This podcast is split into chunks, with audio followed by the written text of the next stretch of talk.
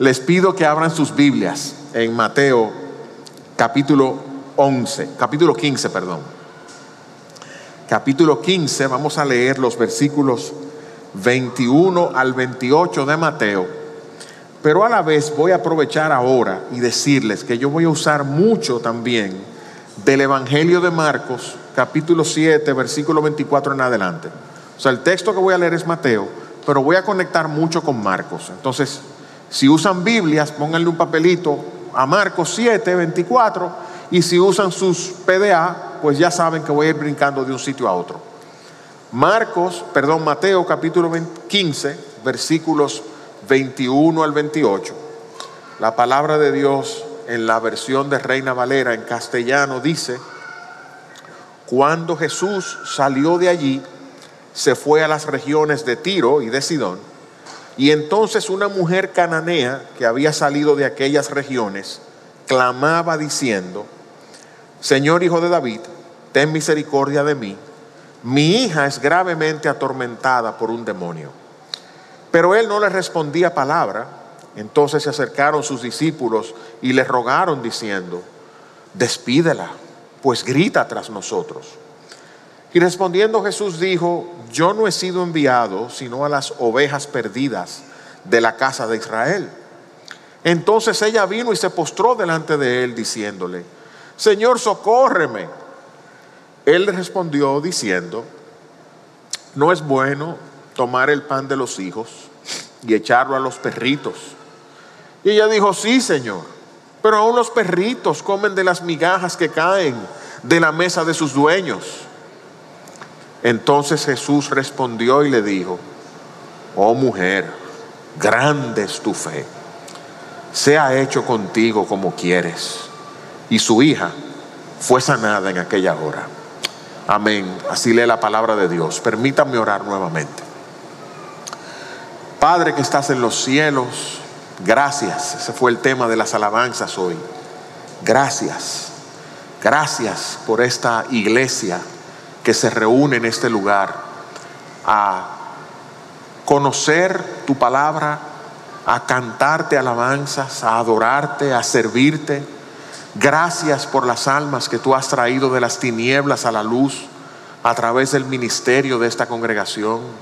Gracias por las labores de tus siervos, los diáconos, los ujieres, los servidores, los que me recibieron esta mañana y a mi familia.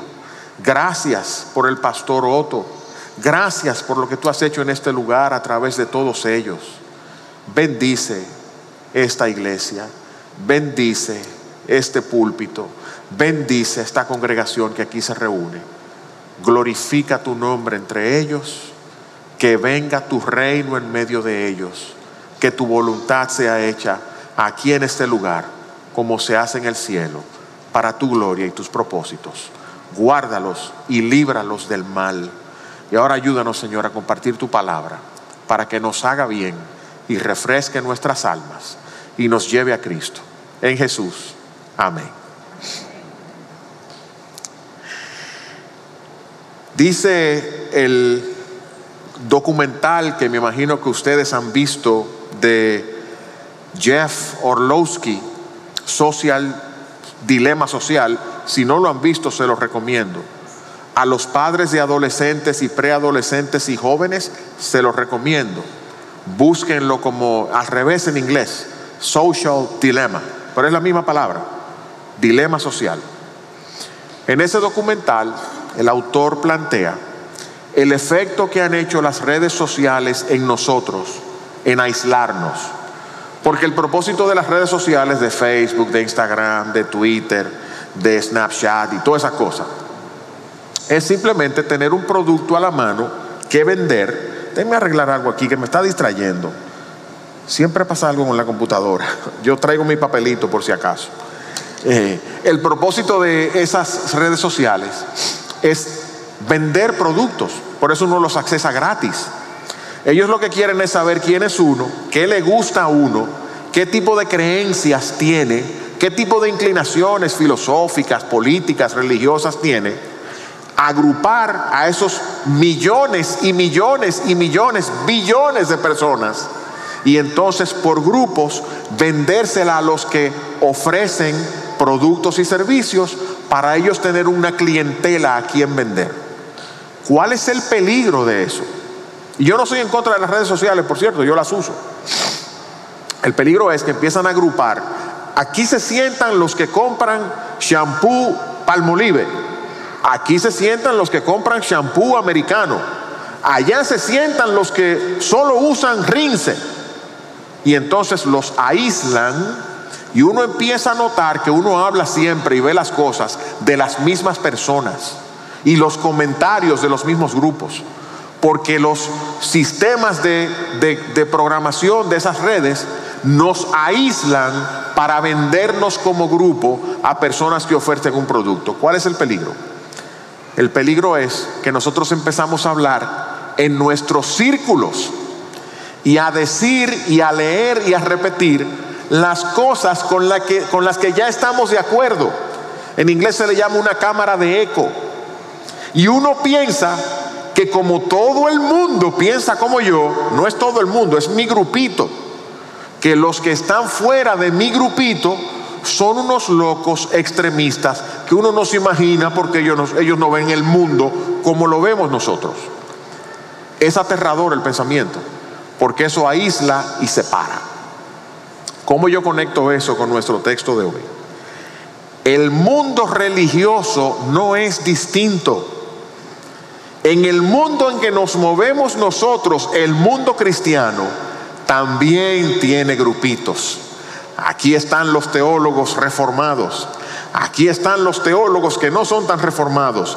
Aquí están los que creen más en el espíritu y en los avivamientos. Aquí están. Y uno empieza a pensar, pero bueno, ¿y cómo es que los demás cristianos no ven las cosas como las veo yo si son tan evidentes? Pues sucede que cada grupo piensa lo mismo del otro, que el otro es un grupo extremista ¿cómo es posible que no vea las cosas como yo? Al mundo que entra Jesús en su ministerio terrenal es un mundo aislado, es un mundo encapsulado, donde los judíos, guiados por los fariseos, se sentían que ellos eran los únicos y los especiales. Quizás como nos sentimos nosotros. Ese mundo semisectario, donde de alguna forma pensamos que somos los favoritos de Dios. Pensamos que, bueno, sí hay muchos, pero nosotros somos como los mejores o los que mejor lo hacemos. Jesús irrumpe en la escena de Israel con ese contexto. Por eso el contexto teológico del pasaje es que Jesús empieza en Marcos diciendo, y también en Mateo, levantándose Jesús de allí, se fue a la región de Tiro y de Sidón. ¿Levantándose de dónde? De una discusión con los fariseos, donde Jesús los acusa por su orgullo religioso y por su por la externalidad de su religión. Porque ellos creían en lavarse las manos y en las abluciones y en los ritos y en las tradiciones de su Talmud, con los cuales habían invalidado la ley de Dios y la habían cambiado por su tradición. Y Jesús los reprende. Y de esa confrontación, dicen ambos evangelistas que recogen este texto, Jesús salió de allí y se fue a la tierra de Tiro y de Sidón. Uno lee eso rápido, pero eso tiene, eso tiene una connotación increíblemente dramática. Jesús se fue a Fenicia. Jesús se fue a tierra de gentiles. Y los fariseos, los farash, los separados, enseñaban que los judíos no se podían mezclar con los no judíos porque ellos eran el pueblo del pacto, el pueblo de Dios y debía mantenerse separado. Y Jesús sale de una discusión con esos fariseos y se va a donde los fenicios y dice el texto en Marcos que él entró a una casa. Dios visitó y entró en la casa de un gentil. Eso es algo que uno lo lee rápido. Pero para un fariseo eso era una barbaridad, eso es algo inverosímil, eso es una traición. ¿Cómo es posible que siendo tú un rabí entres bajo el techo de un despreciable, pagano, aborrecible gentil? Y ahí empieza nuestro texto. El texto además dice en Marcos que Jesús quería que nadie lo viera. Y yo tengo un bosquejo simple para este texto, porque es el encuentro de Jesús con una mujer gentil en tierra de gentiles, con una gran necesidad, con grandes impedimentos y una respuesta muy extraña de Jesús para ilustrar el Evangelio. ¿Cuál era esa gran necesidad? Marcos dice, levantándose de allí, se fue a la región de Tiro y de Sidón y entrando en una casa, no quiso que nadie lo supiese, pero no pudo esconderse. ¿Por qué? La razón por la que Jesús no pudo esconderse de estar en tierra gentil, una mujer cuya hija tenía un espíritu inmundo, luego que oyó de él, vino y se postró a sus pies, y la mujer era griega, sirofenicia de nación, y le rogaba que echase fuera de su hija al demonio. Jesús no quería que nadie supiese dónde él estaba. No sé la razón. Los evangelistas no la explican. Muchas veces Jesús deseaba retirarse y por un tiempo, sea para descansar, sea por razones de estrategia ministerial, no quería que nadie supiese dónde él estaba, quería pasar desapercibido.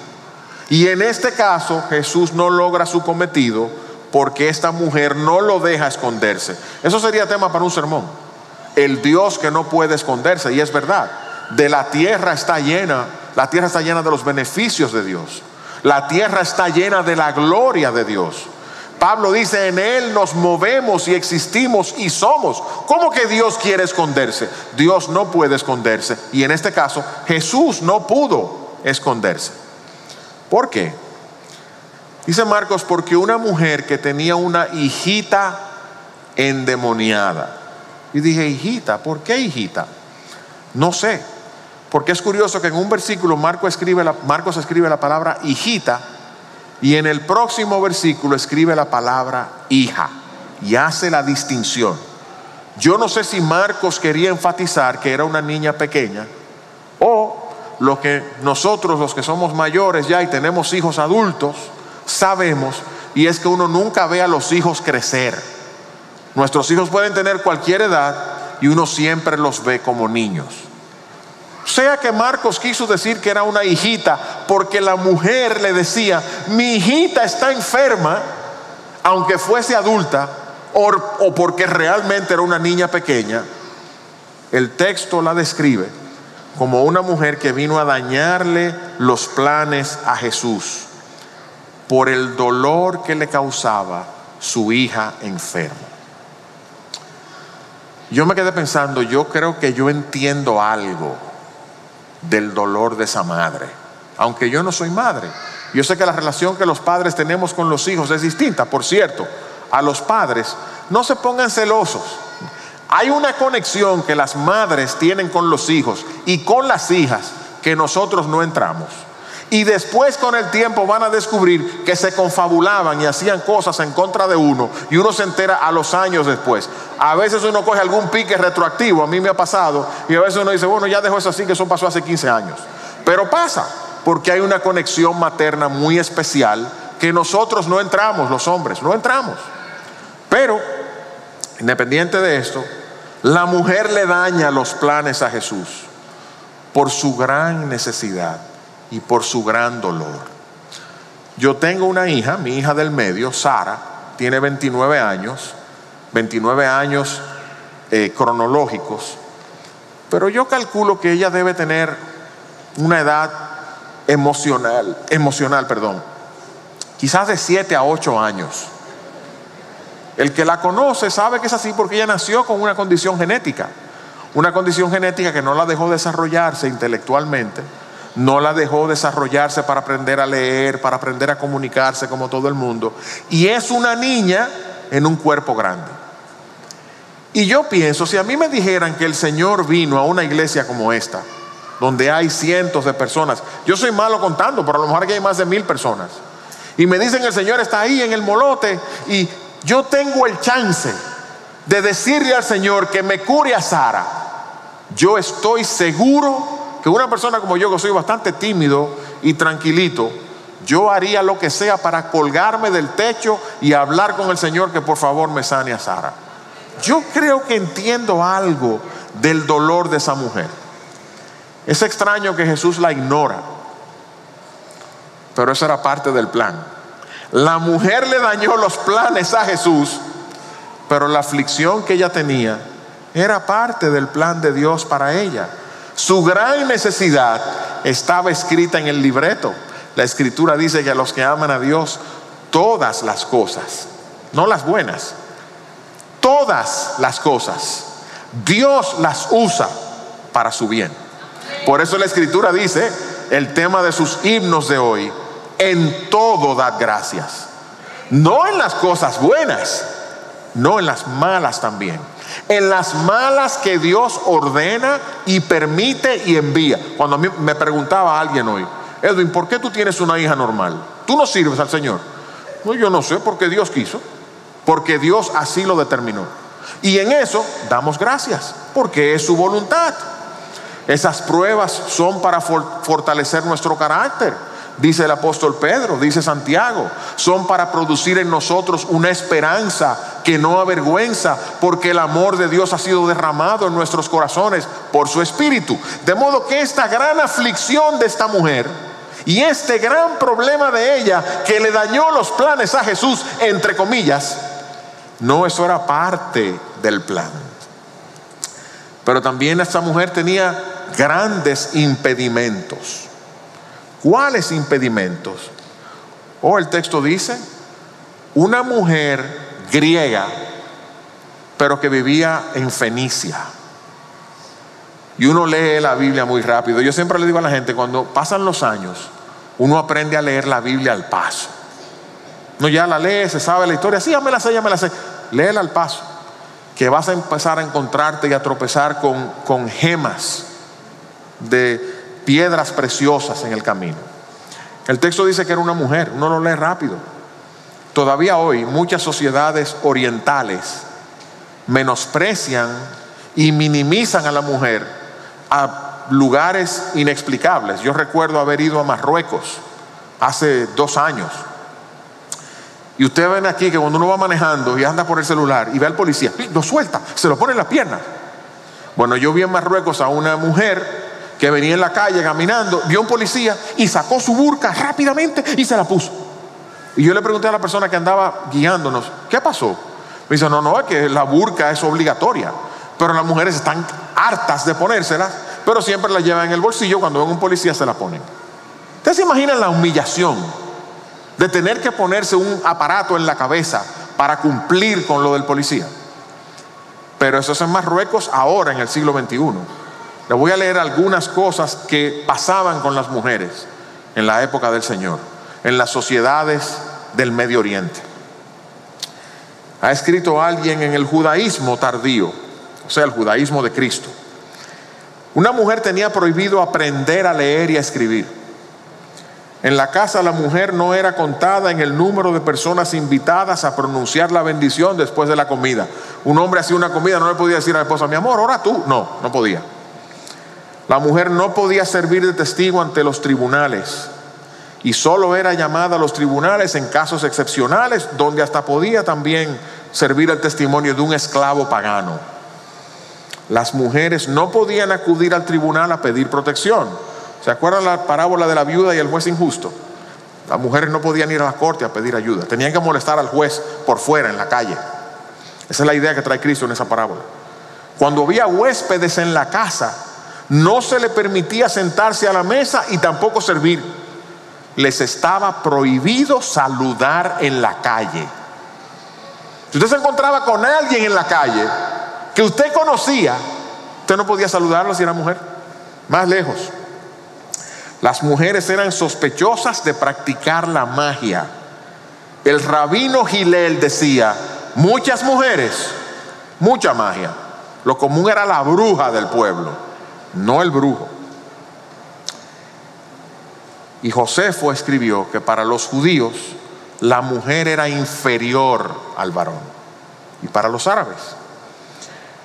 El rabí Judán, Judá Ben Ilei, si hubiese estado en el culto esta mañana y si el pastor Rogers hubiera sido él, el pastor Rogers los hubiera exhortado a hacer tres alabanzas. Hermanos, agradezcamos a Dios hoy por tres cosas. Esto decía el rabino. Primero, alabado seas, oh Dios, que no me hiciste un pagano bueno, está bien, gracias Señor por mi salvación. Segundo, alabado seas, oh Dios, que no me hiciste inculto.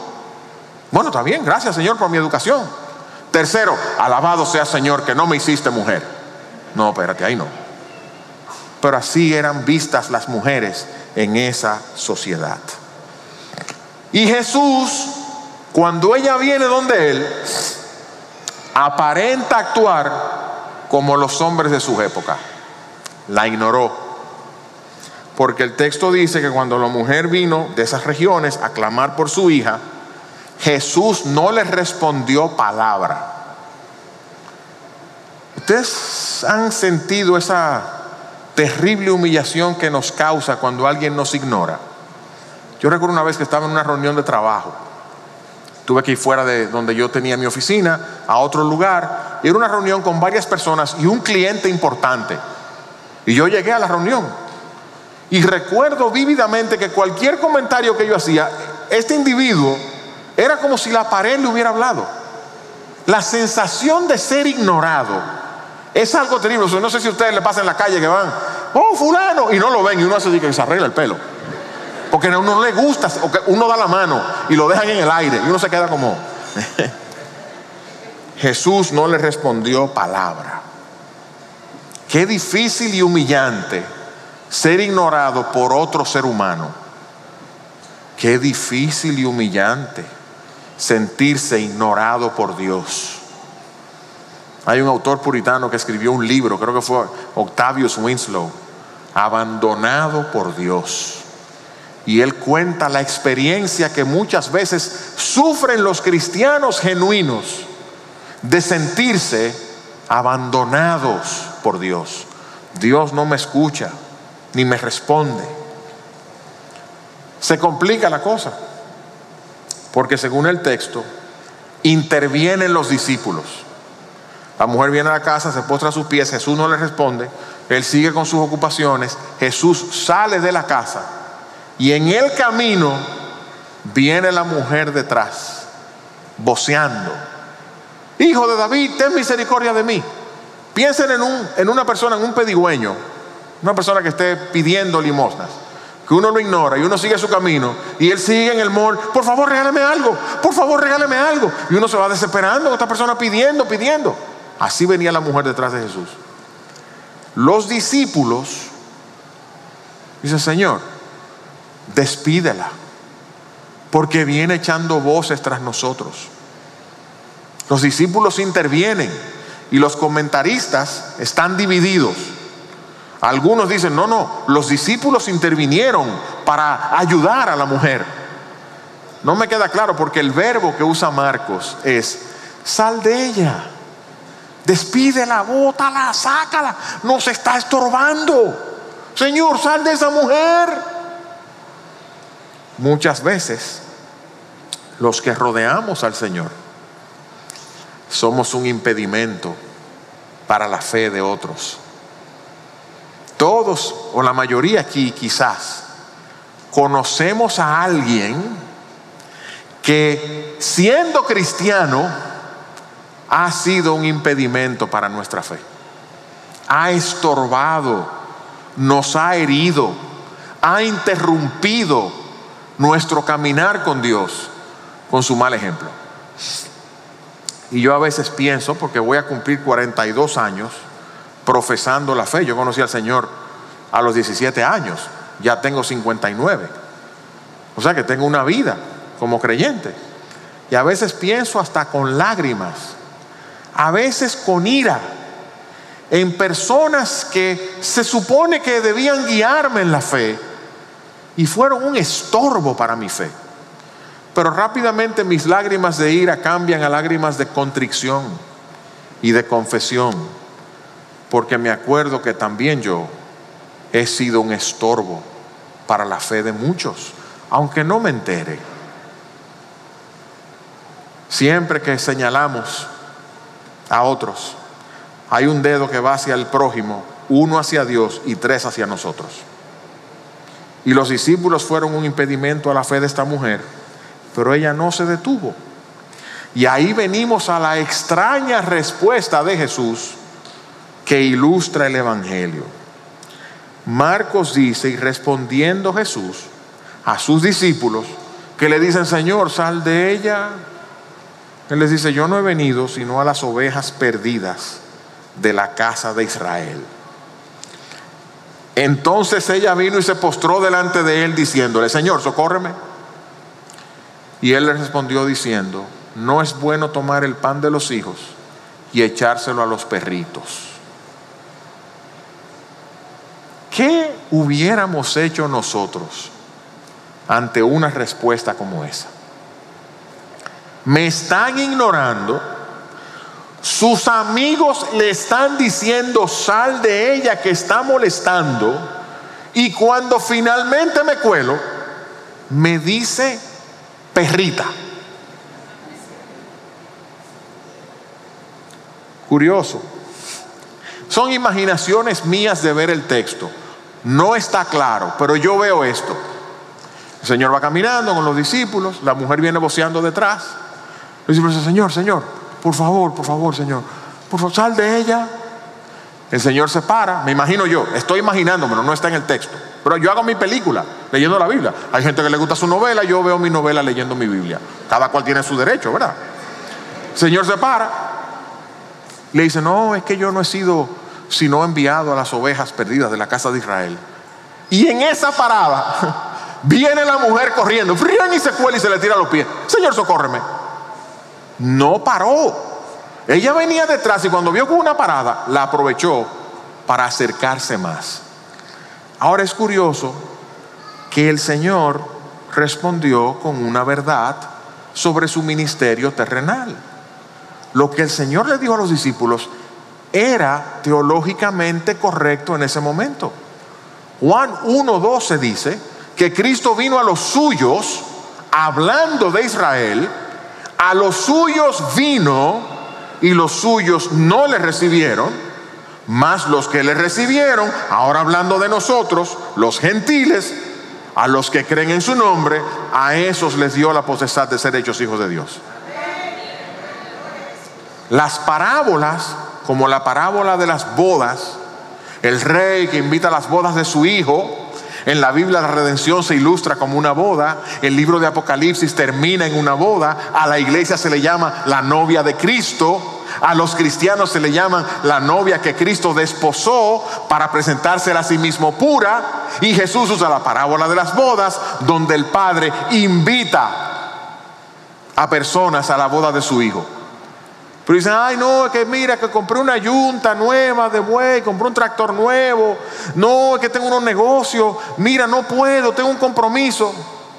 Y el rey dice, está bien, esos que yo invité no son dignos de que vengan a la boda de mi hijo, pero vayan a los caminos, a los vallados y al que se encuentren, tráiganlo.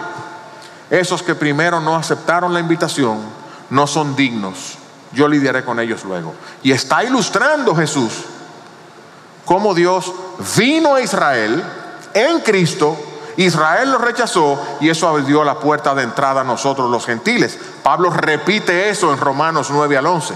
Jesús está dando una verdad que la Biblia luego amplía teológicamente, es cierto. Los obreros de la viña fueron a la viña, mataron a los primeros, apedrearon a los otros, mataron al hijo y el Señor les quitó la viña.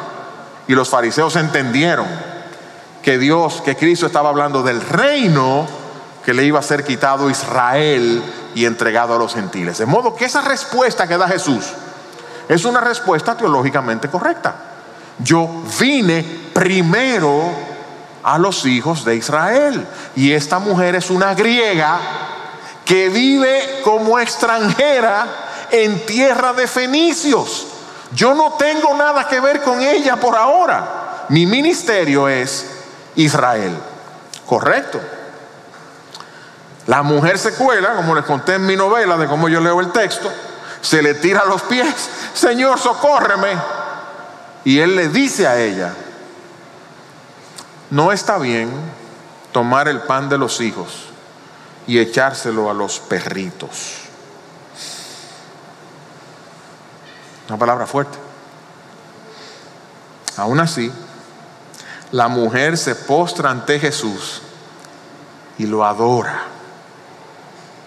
Le dice, Señor, socórreme. Ese es uno de los pasajes más poderosos que yo hallo en la escritura. Ella no toma el insulto como una excusa para apartarse de Dios. Ella no toma la aparente ignorancia de Jesús como una razón para dejar la fe. Ella no toma el mal ejemplo de los discípulos como una excusa para tropezar. Tengo la gente que dice, yo no voy a la iglesia, está llena de hipócritas. Yo le digo, si ven uno más. Todos somos hipócritas. ¿Usted cree que yo ando así en mi casa con un saco? No, yo una chancletica de vanilejo que me encantan, feísima, y unos chortos rotos y un polocher de bembao. Y así que yo ando en mi casa, pero yo no me voy a parar a predicar aquí así con ustedes.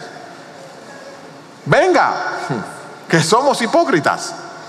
La mujer no se detiene porque ella no quería a los que rodeaban a Jesús. Ella quería a Jesús. Ven, ven así.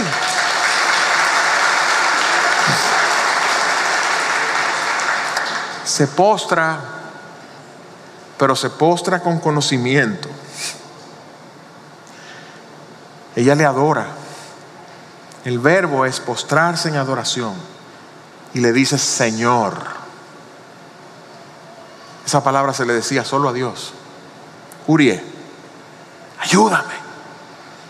La palabra en el texto, aunque ella lo dijo en arameo, en el idioma de ella, probablemente arameo, que era lo que se hablaba en la zona, cuando lo recogen los evangelistas, los escriben en griego, y dice un comentarista que esa palabra que ella usó expresa una súplica de intensa necesidad. Una cosa es decir, oye, dame una manito aquí. No, otra cosa que me estoy ahogando y se me está metiendo, ayúdame, sácame. Esa fue la expresión que ella usó. Socórreme, ayúdame que mi hijita está enferma con un demonio. Ayúdame, Señor.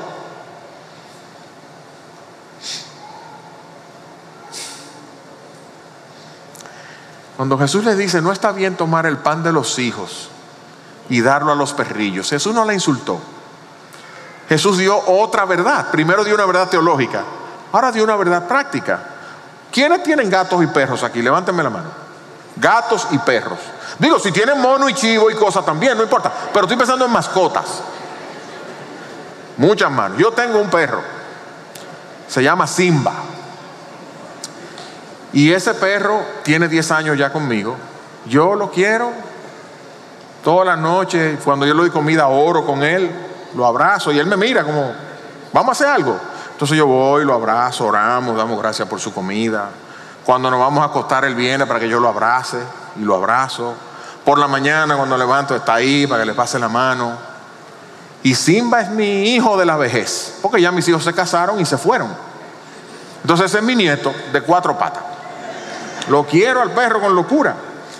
A veces lloro pensando cuando se me muere el perro lo que voy a sufrir. A veces no me quiero ir de viajes para no dejar al perro solo, porque quiero a mi perro, muchísimo lo quiero. A veces por la mañana no sé si a ustedes les pasa, si no les pasa, los felicito. A mí en estos 42 años me ha pasado y para mi vergüenza y tristeza me sigue pasando que me levanto y no tengo deseos de orar, no tengo deseos de leer la Biblia. Y ese día yo no quiero nada, nada, no quiero nada. Estoy molesto, irritado, airado, decepcionado, frustrado, sin esperanza y no quiero nada. Pero me levanto, pongo el pie en la cama y llega Simba. Y me pone la cabeza en una pierna. Y me mira. Y yo le paso la mano.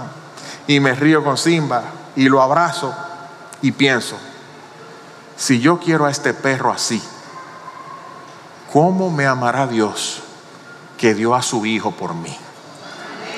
Y el perro me hace abrir la Biblia y postrarme en adoración y gratitud a Dios.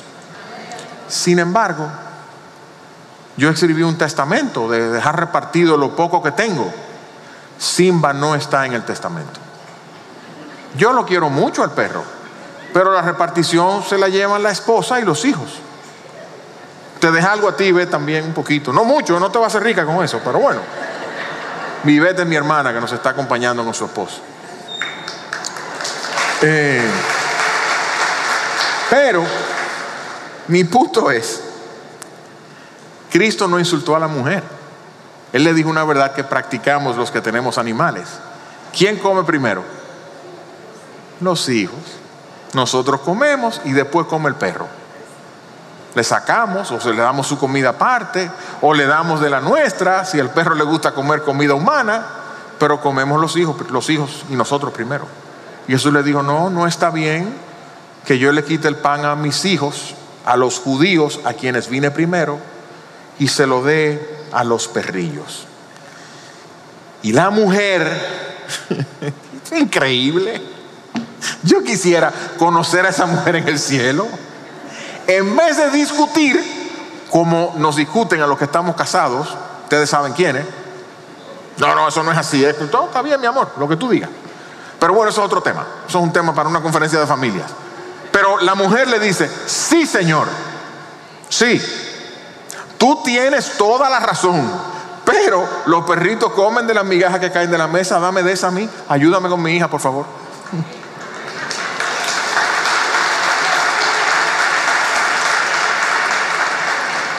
Un dato teológico que no puedo pasar por alto. ¿Saben qué le voceaba la mujer a Jesús? Señor, tú eres Dios, hijo de David, tú eres el Mesías. Tú eres el ungido, rey y sacerdote y profeta. Tú eres el prometido y eres el Señor. Ten misericordia de mí. Yo no merezco que tú me mires. Yo no merezco tu favor. Yo no estoy pidiendo que seas justo conmigo. Yo te estoy pidiendo misericordia. Así es que venimos a Dios. No venimos a Dios como muchas veces pensamos, pero yo soy un hombre bueno, yo soy una mujer buena, yo me porto bien. ¿Saben cuál era mi mayor impedimento para el Evangelio? Cuando yo no conocía el Evangelio, que yo era un niño bueno. Ahí está mi hermana, lo puede testificar. Yo era un niño bueno, yo no bebía, yo no fumaba, yo no mujeriaba, yo, yo era un niño bueno. Sí, pero convertirme de qué? ¿Arrepentirme de qué? Hasta que alguien un día me explicó, por cuanto todos pecaron y todos están destituidos de la gloria de Dios, tú también. Ella lo entendió y dijo, Señor, ten misericordia de mí. Y en esos términos de humillación y de reconocer a Cristo como Dios, Salvador y Mesías, Él le dijo, oh mujer, grande es tu fe. No como una semillita de mostaza que movería montañas, le dijo Jesús a los apóstoles. Grande es tu fe. Que se haga contigo lo que tú quieras. Y su hija fue sana en esa hora, control remoto. Jesús ni había visto a la hija físicamente y la sanó, porque grande es tu fe. Y esa respuesta de Jesús sirvió para exaltar a la mujer que se humilló. Parecía como que él la estaba ignorando. Parecía como que él estaba siendo cruel con ella. Parecía como que él la estaba menospreciando. Y Jesús solamente estaba preparando la escena para levantarla y decir de ella y que hoy habláramos de ella, de lo grande de su fe. Así es la misericordia de Dios. Él nos humilla para luego exaltarnos, aunque no lo merezcamos. De vuelta al título de mi sermón, que yo no sé si anuncié el título de mi sermón. La fe verdadera surge en los lugares que menos lo esperamos. A mí eso me consuela inmensamente.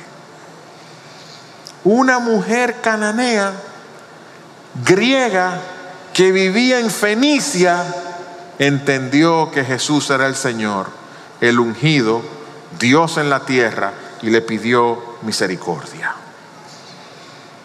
A esa mujer Jesús le dijo, grande es tu fe.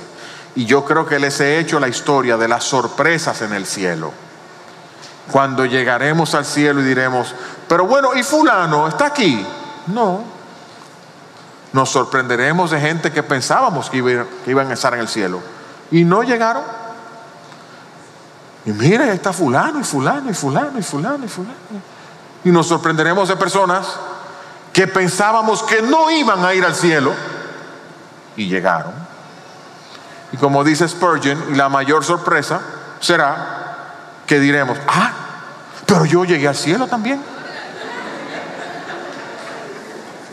Porque habrán sorpresas en el cielo. La fe genuina aparece en lugares que no esperamos. Dios exaltó a la cananea extranjera porque se humilló. Y a los fariseos que tenían la teología correcta, la religión correcta, el pacto y las promesas, los rechazó porque fueron soberbios. Porque Dios exalta al humilde, pero rechaza al soberbio. ¿Qué impresiona a Dios? ¿Qué impresiona a Dios? No nuestras obras, no nuestras palabras. Este local es precioso. Yo pocas veces en mi vida, en mi vida entera, le he hablado a tanta gente en un lugar tan hermoso. Esto es impresionante. Esto yo lo voy a contar. Oye, fui a una iglesia en República Dominicana, la iglesia Bautista Osama, y voy a hablar de esto. Porque yo estoy impresionado. Dios no. Dios nos impresiona con nuestros templos, nuestras columnas, ni nuestra tecnología, ni nuestras multitudes, ni nuestras obras. Cuidado con el Evangelio de la moralidad. ¿Saben cuál es el Evangelio de la moralidad, verdad? El error de los Gálatas. Empezamos por el Espíritu, con el Evangelio de la gracia en Cristo por medio de la fe, y queremos perfeccionarnos por las obras. Esto es lo que impresiona a Dios. Dice Él, no me crean a mí, dice Él en Isaías 66, así dijo el alto y el sublime, el que cabalga sobre las nubes del cielo, el que habita la eternidad. Obvio que está hablando de Dios. mis manos hicieron todas las cosas. Yo habito la eternidad, pero a este miraré. El papelito del que habló el pastor Rogers, para dar gracias. Espérate, que Dios dice que a este va a mirar. A este miraré. Al que es humilde y contrito de espíritu y que tiembla a mi palabra. Esos son los que Dios mira. Dios no mira nada más. La ley no perfecciona la gracia. Si han creído eso, no es cierto. La ley tiene un propósito. Un espejo, vamos por la mañana al baño, cuánta arruga, todos los chifles de la cabeza y la cara arrugada y la lagaña. Y uno entonces empieza jabón, se baña, se peina, se arregla, se pilla los dientes y esa es la ley el espejo que muestra nuestra fealdad. Después la ley nos lleva quebrantados a Cristo. Porque Pablo dice, para ser salvos hay que cumplir la ley. Pero nadie puede cumplir la ley. Nadie puede llenar la justicia de Dios en la ley. Pero aparte de la ley y los profetas, Dios manifestó su justicia en Cristo.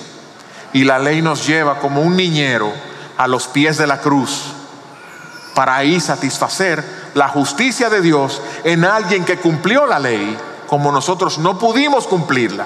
Y en la cruz pagó el precio de nuestros pecados contra la ley, que demanda nuestra muerte. Él murió en nuestro lugar, Él obedeció en nuestro lugar y en la cruz Dios hace un intercambio. Pásame todas tus transgresiones.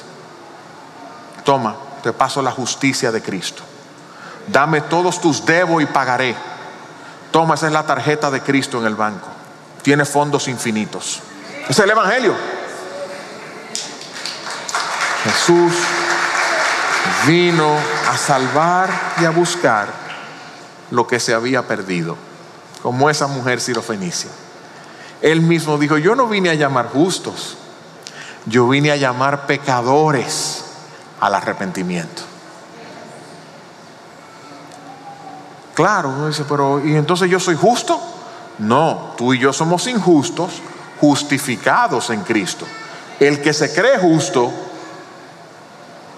no es llamado por Cristo. Yo no vine a llamar a los sanos. Los sanos no tienen necesidad de médico. Y hay personas, y me imagino que habrán algunos aquí sentados, esa es una congregación grande. Aquí debe haber de todo. Yo tonto no soy, estoy muy grande. Habrá alguno aquí se que digo, bueno, está muy bonito, pero mira, yo soy un hombre bueno, yo soy un cristiano fiel de 50 años, o de 30 o de 20. Yo me comporto conforme a la palabra, yo soy dirigente de grupos, además ayudo al pastor, soy amigo del pastor, leo mi Biblia todos los días, oro, predico, evangelizo, disipulo y leo libros. Y tengo doctrina reformada y calvinista, por si acaso. Te felicito te felicito. Pero ¿sabes a quién Dios mira? Que va dice, Señor, yo no tengo nada. Como dice el himno, nada en mis manos traigo, solo a la cruz de Cristo me abrazo. Sálvame, oh Dios, o perezco. Y a esos Dios los mira. La fe de la mujer honró a Jesús. Ella recibió lo que pidió. ¿Y saben qué querían Marcos y Mateo con ese pasaje? No que pensáramos en la mujer, sino que consideráramos a Jesús el Salvador de la mujer. A Jesús el Salvador de los pecadores. A Jesús el tierno con el pecador. A Jesús el perdonador y el redentor y el misericordioso con el pecador. A ese Jesús podemos ir en cualquier lugar, a cualquier hora, cualquier hora, y decirle, Señor, Hijo de David, ten misericordia de mí. A ese Dios no lo desechará. Amén.